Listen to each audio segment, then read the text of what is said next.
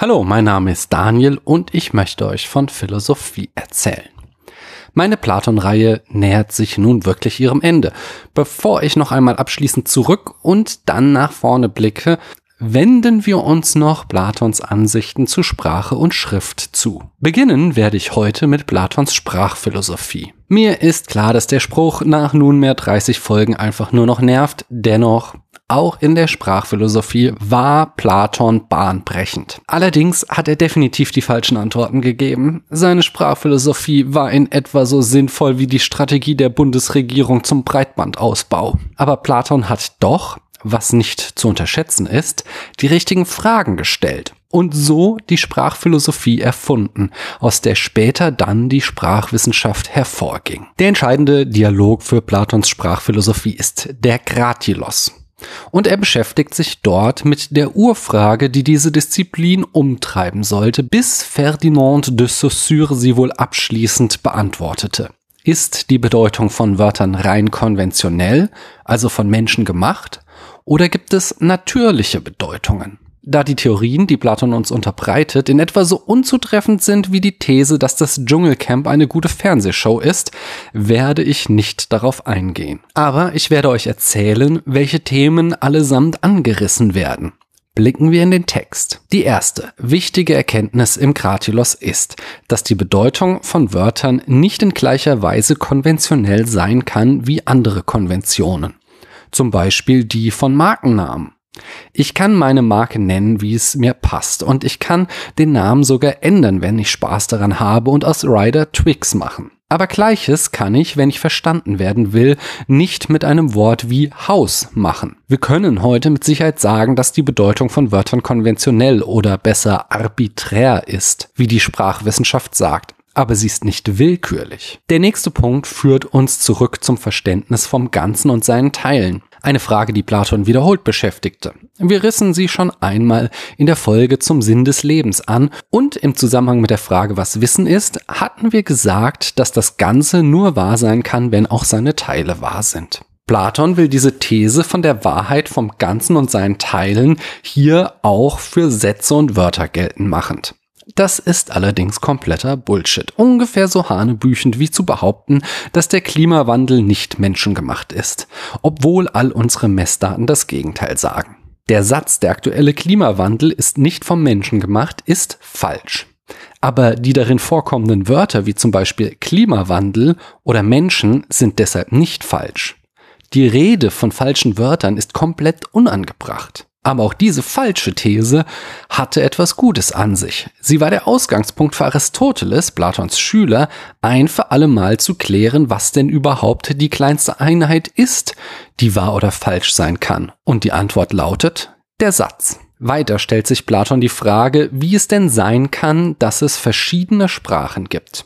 Wörter dienen doch dazu, das Wesen von Dingen zu bezeichnen, wie er es nennt. Wie können denn zwei verschiedene Wörter das gleiche Ding bezeichnen? Platon gibt auf diese Frage eine schön linksgrün versiffte Multikulti-Antwort.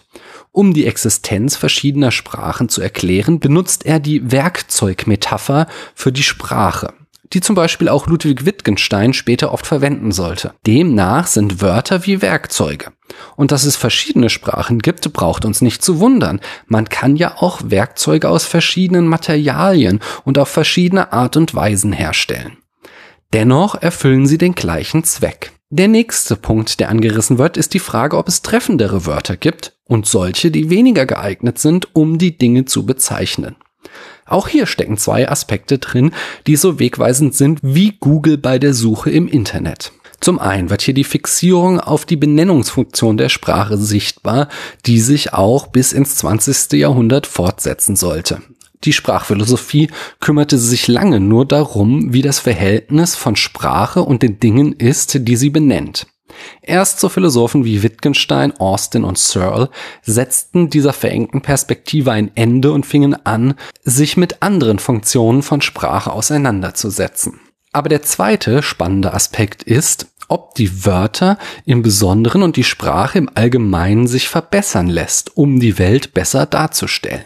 Dies ist ein Gedanke, der sich auf die Taxonomien der Wissenschaften ausgewirkt hat. Zum Beispiel lautet die Fachbezeichnung für Tiger und Löwen Panthera tigris und Panthera leo. Das sind fraglos geeignetere Namen als unsere umgangssprachlichen, da durch sie schon die Verwandtschaft der Großkatzen klar wird. Neben den Taxonomien war das Projekt der Idealsprache in der analytischen Philosophie des ausgehenden 19. Jahrhunderts und des frühen 20. Jahrhunderts ein Versuch, eine geeignetere Sprache zu erzeugen und so die Welt besser abzubilden. Und aus diesem Projekt ging die formale Logik hervor, die wiederum zur Grundlage aller Programmiersprachen und somit des Computerzeitalters wurde. Ohne Platon gäbe es kein iPhone. Im Kratylos beginnt Platon weiterhin mit der Etymologie, also der Untersuchung der ursprünglichen Bedeutung von Wörtern.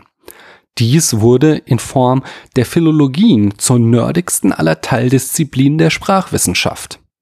Genauso streift Platon das Phänomen der Onomatopoetika, einem spannenden Grenzfall sprachlicher Laute. Wie gesagt, gehen wir heute davon aus, dass Sprache arbiträr ist, es also keine natürlichen Bedeutungen gibt, sondern diese menschengemacht ist.